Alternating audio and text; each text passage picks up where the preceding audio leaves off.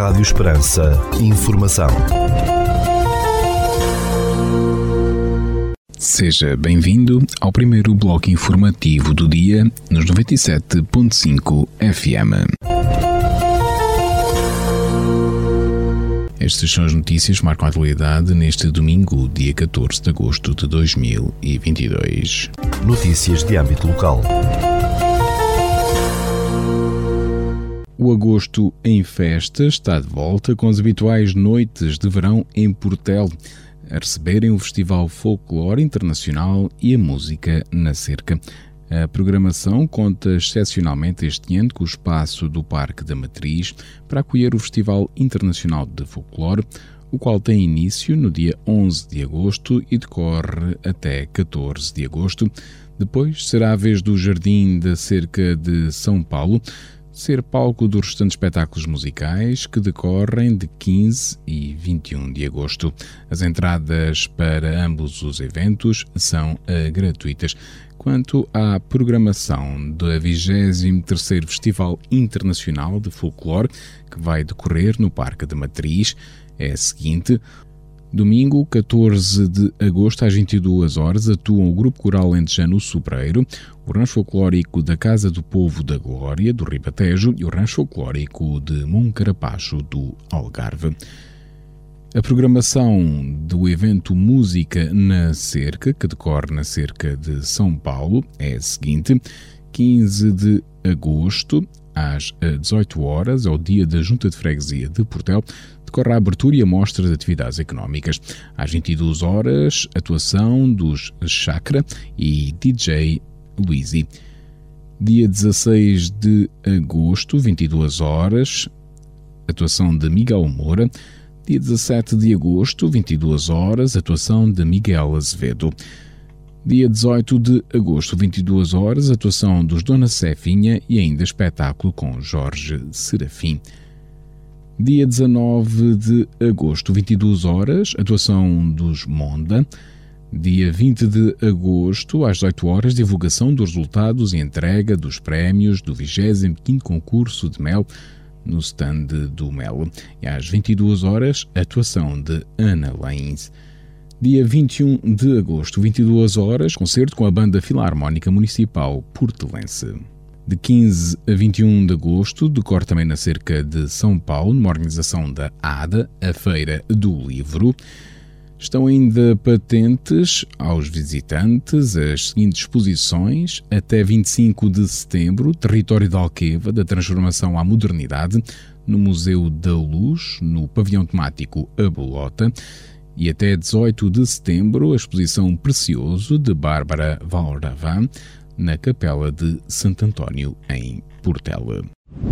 A Câmara Municipal de Portela informa que o técnico da DECO, da Associação de Defesa do Consumidor, fará o habitual atendimento ao consumidor no dia 26 de agosto, sexta-feira, entre as 9 horas e 30 minutos e as 12 horas e 30 minutos, na loja do município em Portela. Deve fazer previamente a sua marcação para o 266 619 070 ou então para o e-mail loja.municip.portel.pt. Notícias da região. A Câmara de Évora anunciou a criação de novas equipas dedicadas à manutenção regular da sinalização horizontal das vias rodoviárias do Conselho, sob a responsabilidade do município após a contratação de novos trabalhadores. Integradas no Departamento de Serviços Operacionais da Câmara Municipal, as novas equipas resultam da recuperação financeira e estabilização das contas da autarquia, salientou o município eburense. Foi possível proceder à contratação de novos trabalhadores que vieram garantir os efetivos necessários ao funcionamento destas novas equipas com caráter de regularidade, adiantou a Câmara Municipal de Évora. Segundo a Câmara Municipal, estão em curso trabalhos de pintura e repintura de passadeiras e outra sinalização horizontal em diversos pontos da cidade. A Câmara de Santiago do Cacém anunciou a entrega de um total de 2.400 máscaras de proteção individual às quatro associações humanitárias de bombeiros do Conselho devido à pandemia de Covid-19. Segundo o município, a entrega foi feita às corporações de Alvalade, Cercal do Alentejo, Santiago do Cacém e Santo André, tendo cada uma recebido 600 máscaras, divididas por 500 cirúrgicas e 100 FFP2, no total de 2.400 máscaras. Com este reforço de material, a autarquia de Santiago do Cacém pretende apoiar o trabalho destas entidades, tendo em conta que ainda existem espaços onde os bombeiros têm que utilizar máscaras no combate à Covid-19. As festas do Senhor Jus dos Aflitos em Borba decorrem entre o dia 12 e 22 de agosto, com destaque para as procissões e espetáculos musicais. O programa dos festejos inclui ainda outras cerimónias religiosas, atividades culturais, recreativas e desportivas e fogo de artifício. Na vertente religiosa, o destaque vai para as três procissões com a imagem do Senhor Justo dos Aflitos pelas principais artérias da cidade de Borba nos dias 20, 21 e 22, e às quais se costumam associar milhares de pessoas. As tradicionais festas de verão da Vila de Fronteira, no distrito de Porto Alegre, decorrem entre 12 e 15 de agosto em homenagem a Nossa Senhora da Vila Velha revelou a Câmara Municipal local. Nos espetáculos musicais vão atuar Julinho QSD, Matias Damasio, Os Reis e Rita Guerra com a Orquestra de Câmara Ibérica e o Grupo Mondan. A GNR anunciou ter detectado 46 infrações pela prática de campismo e caravanismo ilegal ou irregular na área protegida do Parque Natural do Sudoeste Alentejano e Costa Vicentina. Em comunicado, o Comando Territorial de Setúbal, da GNR, explicou que as ações de fiscalização direcionadas para o caravanismo e campismo ilegal nesta área protegida foram realizadas no dia 9 de agosto através do Destacamento Territorial de Santiago do Cacém, situado naquele distrito de Setúbal. No âmbito da Operação Verão Seguro 2022, a Guarda, além de detectar as 46 infrações, identificou os respectivos proprietários de caravanas ou tendas de campismo em situação irregular. Rádio Esperança. Informação. Notícias da Igreja. Arcebispo, também lhe pediria que a Igreja está no mundo, está na sociedade, tem trabalho social importante e fundamental, e sobretudo aqui no interior, onde muitas vezes só o lar do centro, o centro paroquial garante que ainda ali haja pessoas a viver, que nos desse também esse olhar social, digamos assim, eh, sobre este ano eh, passou, né? porque também terminou o ano letivo, eh, há muitas atividades a fazer o seu balanço e as suas férias, era também importante uh, a sua leitura social da nossa realidade. Sem dúvida que hum, o grande desafio da Igreja é o homem, o ser humano.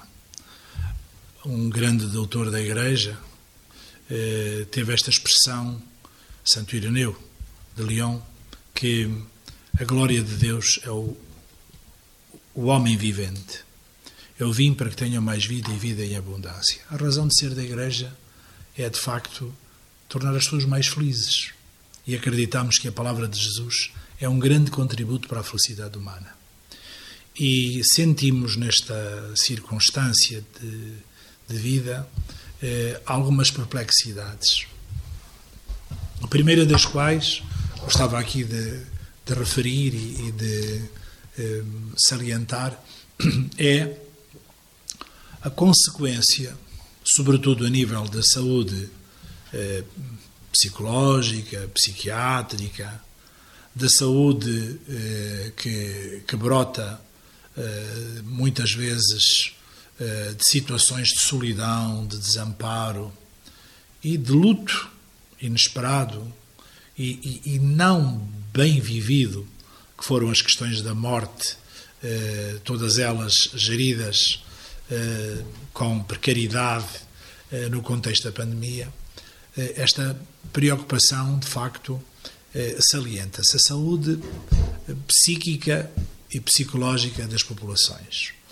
Isto tem muito a ver com a nossa missão de igreja.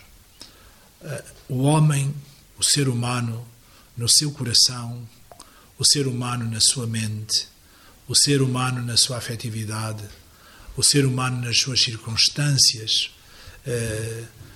emocionais.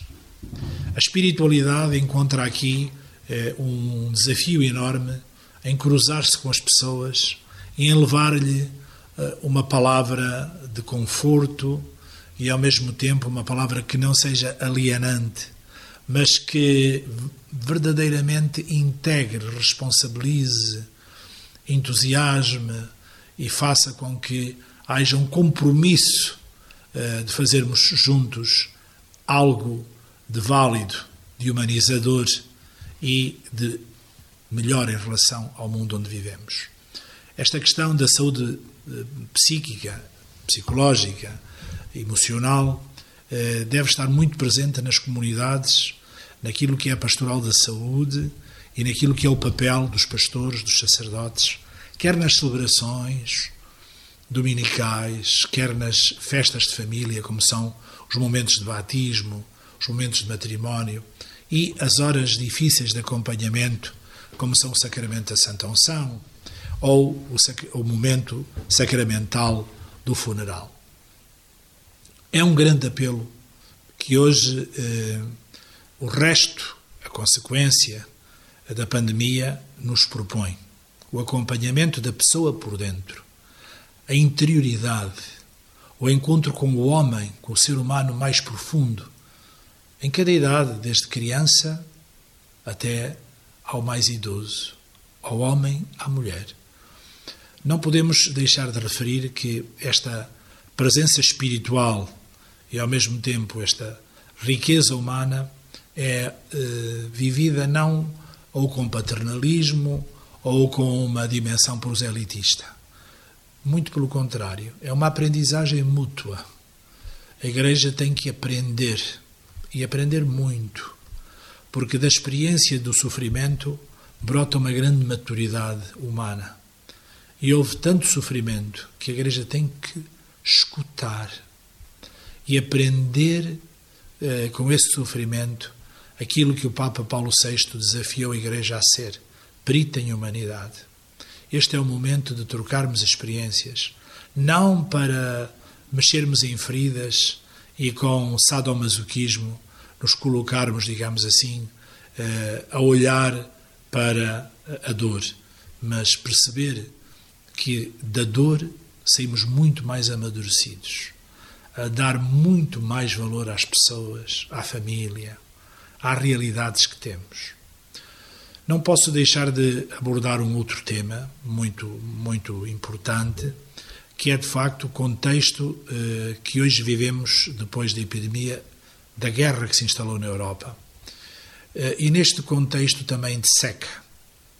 Este contexto muito sério que, junto eh, a guerra hum, na Europa, muito concretamente no contexto ucraniano e no conflito russo-ucraniano, eh, e a seca em Portugal pode gerar, e sabemos que vai gerar, eh, a escassez de alimentos. Hoje mesmo, antes de vir para esta partilha, para esta conversa, entrevista, estive a conversar com o presidente do nosso departamento sociocaritativo, o Sr. Cónigo Silvestre Marques, e também eh, na sua condição de assistente da Caritas Diocesana. Ainda não se nota nos serviços diocesanos eh, eh, de apoio social eh, uma procura que indique que estamos a viver eh, momentos dramáticos. As coisas estão ainda dentro da normalidade a que nos habituamos neste contexto anormal de pandemia e pós-pandemia. Não é o contexto normal de pré-pandemia, é o contexto de pandemia e pós-pandemia. Mas é provável que depois do verão, com, enfim, eh, eh, a redução de, de, todo o desenvolvimento turístico, eh, com o recolher eh, de muitas eh, possibilidades eh, que o turismo traz, ou seja, com a distensão económica da sociedade, nós sintamos, de facto, apelos mais gravosos e crescentemente mais preocupantes e até, quem sabe, se no próximo ano, dramáticos. São temas que não quero empolgar, nem devo, portanto, eh, dramatizar, porque não são, neste momento ainda, questões dramáticas. Porém, eh, dizer que há nuvens à distância e, ao mesmo tempo, notícias confirmadas eh, por meios eh, que nós reputamos como muito sérios, que nos alertam para a necessidade de estarmos atentos ao que aí vem. Sabemos que vivemos no interior e vamos começar a observar alguns fenómenos importantes. A nossa Diocese é profundamente rural, tem uma, uma grande componente neste momento de modernização agrícola. É, a Alqueva trouxe-nos novos desafios, o Alentejo é diferente, porém há uma, uma realidade que é muito alarmante. A descida abrupta de nascimentos gerou um envelhecimento populacional muito significativo e grave, e, ao mesmo tempo, eh, uma escassez muito, eh, enfim, sintomática, uma redução muito preocupante daquilo que nós chamamos mão de obra. Nós corremos seriamente o risco de não ter eh, resposta para os idosos que aqui vivem. É importante que, enfim, as autoridades competentes, eh, eu gostaria muito de olhar eh, também para o governo português eh, e dizer com toda a clareza que tem que haver uma refletida e cuidada política de migração. Nós vamos precisar de mão de obra porque começamos a não ter para o básico, não estou a falar eh, de questões ligadas à construção civil, porque outros falarão disso muito melhor que eu. Estou a falar do básico, do cuidar de idosos, do cuidar de pessoas que estão em cuidados permanentes, do cuidar de pessoas que têm eh, situações ligadas, eh, enfim, à experiência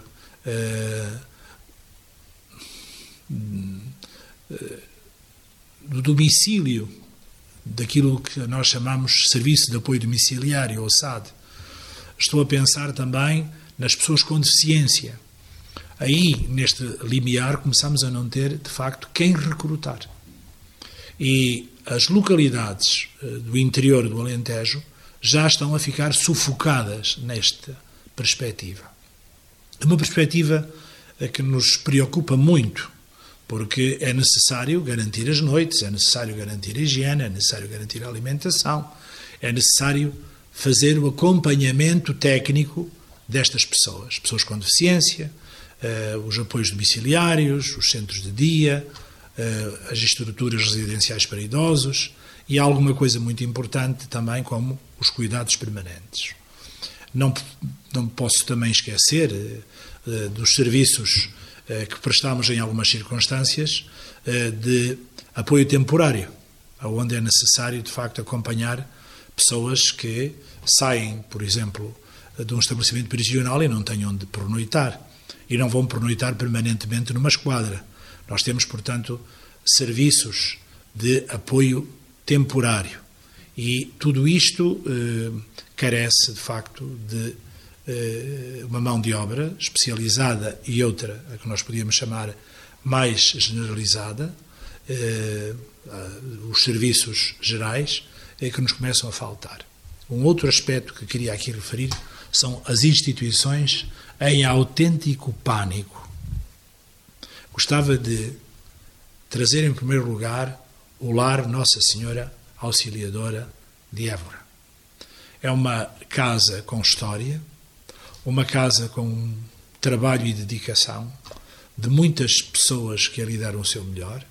É uma casa que hoje está a viver momentos muito difíceis. Ou seja, há uma possibilidade de que esta casa possa uh, fazer uma experiência uh, de incapacidade de responder às exigências básicas dos idosos.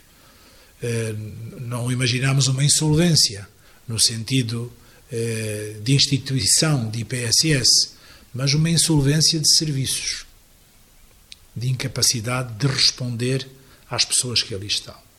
Não quero, de facto, alarmar, mas quero chamar a atenção para a necessidade de que tenhamos respostas eh, especiais e específicas, extraordinárias, para casos extraordinários. Porque as pessoas que lá estão são idosos que não levam consigo eh, nenhuma tabuleta a dizer que são cidadãos de terceira, de segunda ou de, ou, ou de quarta. São cidadãos de primeira. E, como tal, estas instituições precisam de ter condições de servir os cidadãos que ali estão. E há necessidade de estancar um passado e de valorizar e responder a um presente.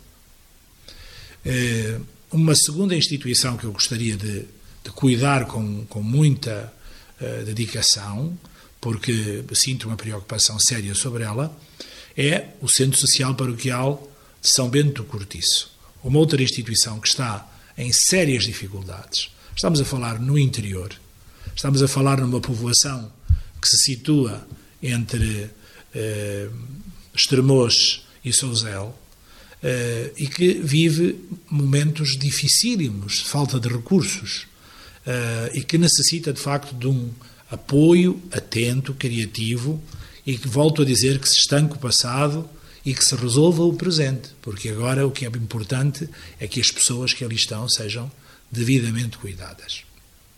Estamos a tentar resolver problemas com toda a nossa tenacidade e, e capacidade, e quero dizê-lo que quem trabalha eh, nas direções trabalha pro bono, voltarei a este tema. É necessário perceber que a Caritas de Vila Viçosa é uma instituição que está a ser acompanhada através de uma uh, comissão administrativa ad hoc na resolução de um problema muito complexo.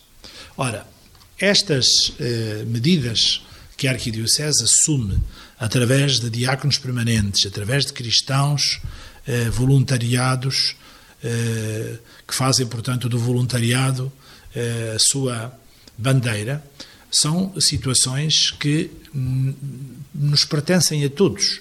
E, portanto, na nossa eh, relação de cooperação com a segurança social, eh, quando há uma situação que carece maior cuidado, também merece maior atenção.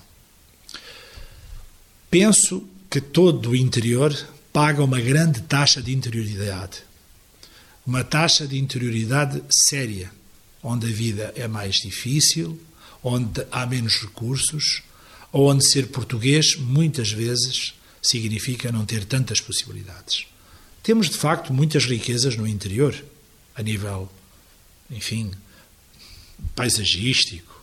Eh, como não referir a beleza, a paz, o sossego, este devagar, poder pensar devagar, poder viver eh, ao ritmo eh, da própria natureza que o Alentejo proporciona no seu interior. Porém, eh, estas qualidades e estas eh, vantagens de vida eh, não podem ficar sem um apoio atento, porque senão fazemos mesmo a experiência de uma discriminação, ou seja, de um grande pagamento eh, eh, com um saldo muito eh, prejudicial e, ao mesmo tempo, eh, que atinge eh, a justiça das pessoas que estão no interior. Ora, a dimensão da interioridade deve ser, nesta situação eh, de desconforto, valorizada, recompensada com eh, modos que se encontram de eh, salientar a necessidade de um cuidado mais atento. Não estamos a discriminar positivamente por privilégio. Estamos a cuidar do nosso território. Não estamos a discriminar com privilégios para manter, enfim, dependências, eh, uma mentalidade permanentemente dependente, mas a fazer com que seja Portugal a cuidar do seu Portugal. Nós temos aqui realidades que pedem uma atenção muito grande neste interior para que seja valorizado aquilo que é Portugal no seu todo. Porque é evidente que o interior tem muitas eh, potencialidades, muitas riquezas a oferecer a nível de desenvolvimento turístico e que isso pode redondar para Portugal no seu todo e que pode levar também eh, à parte litoral de regresso eh, aquilo que aqui foi encontrado. Eu vou dizer uma coisa muito simples. Eh, por exemplo, vem-se a Évora, e Évora não precisa de cartão de apresentação, como património mundial da, da humanidade, e vai-se de Évora num dia. Dorme-se fora de Évora, vem-se a Évora, almoça-se a Évora e vai-se uh, uh, embora de Évora à noite jantar fora de Évora e dormir fora de Évora. Todo o contributo que este interior dá, eu não sei se pode dizer que Évora seja interior, porque estamos a uma hora e um quarto de Lisboa. Porém, é um contributo que recai, em grande parte, não em Évora, mas já fora de Évora, numa dimensão litoral. Isto aplica-se, por exemplo, a Monsaraz. Isto aplica-se, por exemplo, a Barvão. Isto aplica-se, por exemplo, a Elvas.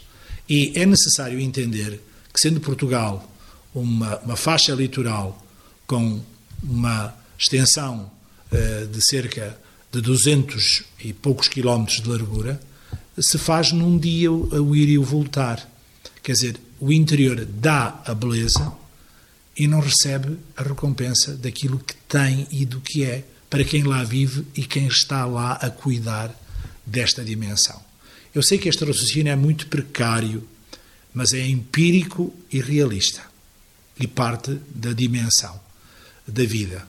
Vemos de facto grandes grupos turísticos que passam, mas não permanecem. E é necessário entender que também não é apenas o turismo que faz o desenvolvimento e o progresso. É necessário cuidar do investimento. É necessário cuidar da territorialidade na sua planificação, para que Portugal seja um todo e não seja um país desequilibrado, porque esse desequilíbrio depois manifesta-se também na distribuição da densidade populacional. Claro que não podemos fixar novas gerações onde não há propostas de emprego. E é necessário que o desenvolvimento seja integral de todo o país e que haja uma sustentabilidade a partir de uma nova visão territorial do país. Claro que é fundamental eh, estarmos atentos à natalidade. É fundamental estarmos atentos à fixação das novas gerações. Mas isto não se faz com prémios. Isto faz-se com mudanças estruturais com novas eh, visões eh, das quais estamos muito ausentes. Porque o que nós sentimos é a monotonia do sempre a mesma coisa e o crescente abandono. Hoje fecha a escola, amanhã o posto da Guarda Nacional Republicana, depois os Correios, depois desaparece o multibanco e depois eh, desaparece também o posto médico e o convite é que desapareça tudo e que fiquem apenas ruínas de um passado, idosos abandonados e com apoio à distância, muitas ambulâncias nas estradas a vencer quilómetros para chegar a urgências e nós a percebermos que o que se vive aqui é mais sinal de morte do que de vida. Queremos inverter esta dimensão e eh, apelamos exatamente para esta realidade, porque nós temos muita vida para dar e nós somos mais vida do que morte. Há uma outra uh, perspectiva de, de, preocupação que são as famílias mais frágeis, as famílias mais empobrecidas. É, é necessário que as instituições que se ocupam desta realidade sintam que também há alguém que se ocupa delas como instituições. Que não é tirado, de facto, eh, um montante irrisório eh, para justificar, eh, enfim, algumas posições críticas e ao mesmo tempo chamadas de atenção da comunicação social e o assunto está resolvido. Fazer assim um aumento com retroativos desde janeiro que atingem 2,5 euros e meio ou 5 por pessoa, e ficarmos com o assunto das famílias mais empobrecidas, mais frágeis, resolvido. Isso é, de facto, uma atitude eh, que eu diria demagógica e indecente. Indecente, moralmente indecente. É fundamental que se vá ao encontro das famílias mais empobrecidas e que as instituições que cuidam delas e que fazem chegar a cada uma delas uh, o apoio necessário, estas instituições sejam devidamente acompanhadas e não abandonadas no terreno. Porque há muitos centros sociais que se sentem simplesmente uh, desamparados e abandonados.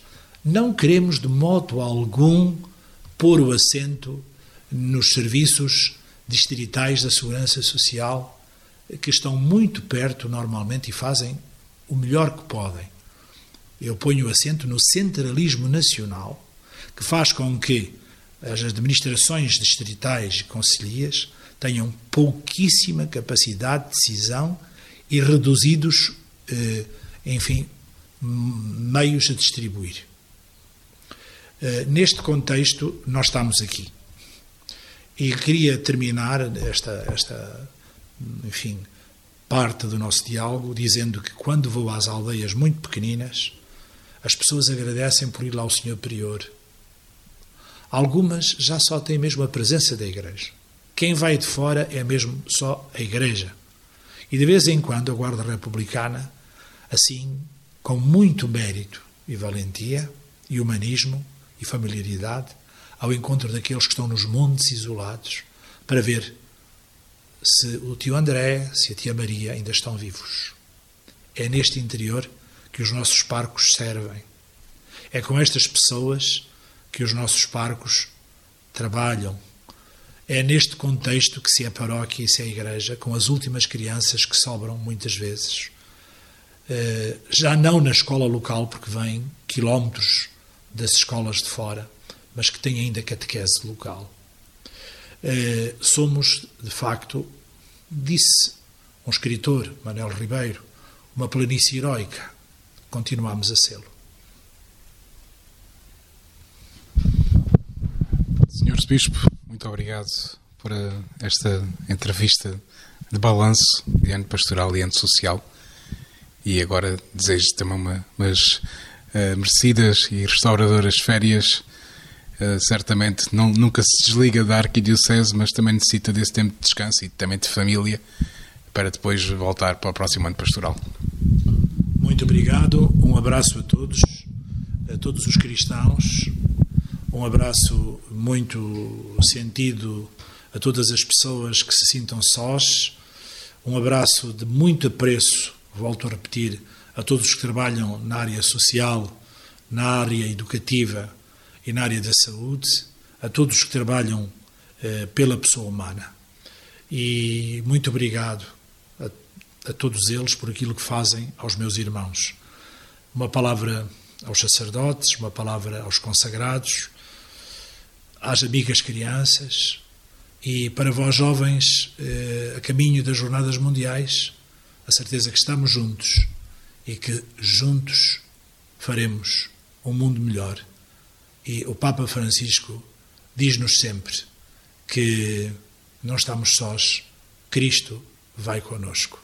Vamos todos juntos e acredito que o sorriso dos jovens do Alentejo será tão belo como esta planície, porque estáis habituados à liberdade.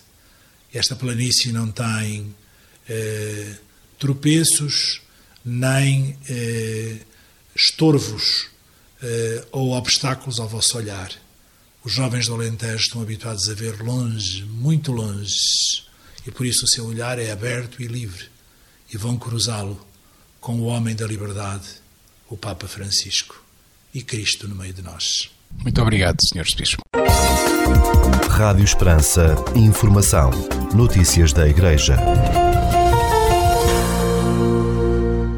Escutamos agora a rúbrica da Fundação AIS Ajuda a Igreja que Sofre sobre a realidade dos cristãos perseguidos no mundo.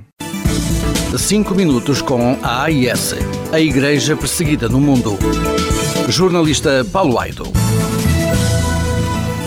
Neste momento, neste preciso instante, há pessoas aflitas na Ucrânia, país em guerra, em pleno coração da Europa. A Ucrânia ocupa um lugar muito especial também no coração da Fundação AIS. A AIS apoia este país há mais de 40 anos e essa ajuda está presente em áreas tão distintas e prioritárias como a formação de seminaristas, o apoio à mobilidade de padres e de religiosas, a construção ou renovação de mosteiros, de igrejas, de casas paroquiais. São 40 anos de uma história de amor por um povo, neste caso o povo ucraniano, que está a viver talvez o período mais negro da sua história. Este compromisso no apoio à Igreja da Ucrânia é agora mais importante do que nunca. É que nos tempos difíceis é que se veem os amigos.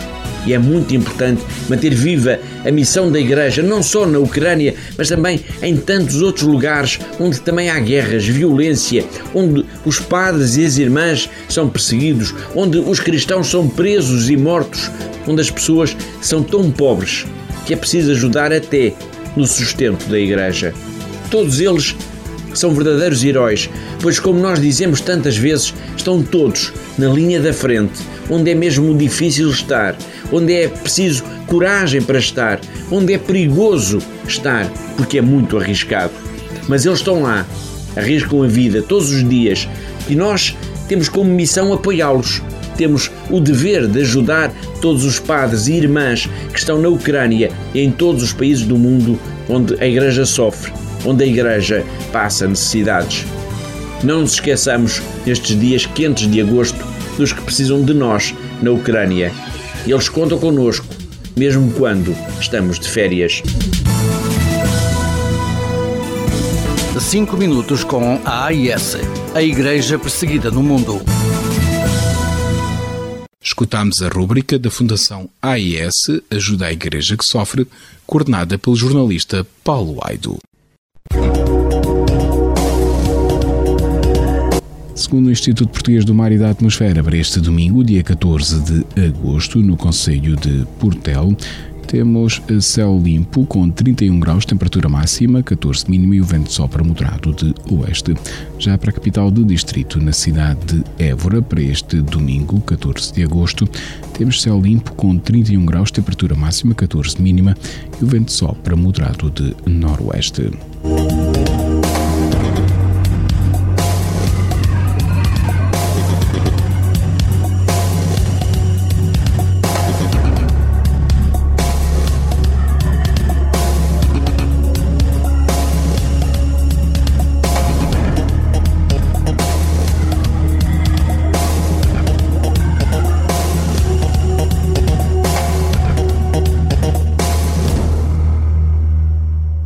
Este bloco informativo fica por aqui. Mais informação nos 97.5 FM às 18 horas. Boa tarde. Rádio Esperança. Informação.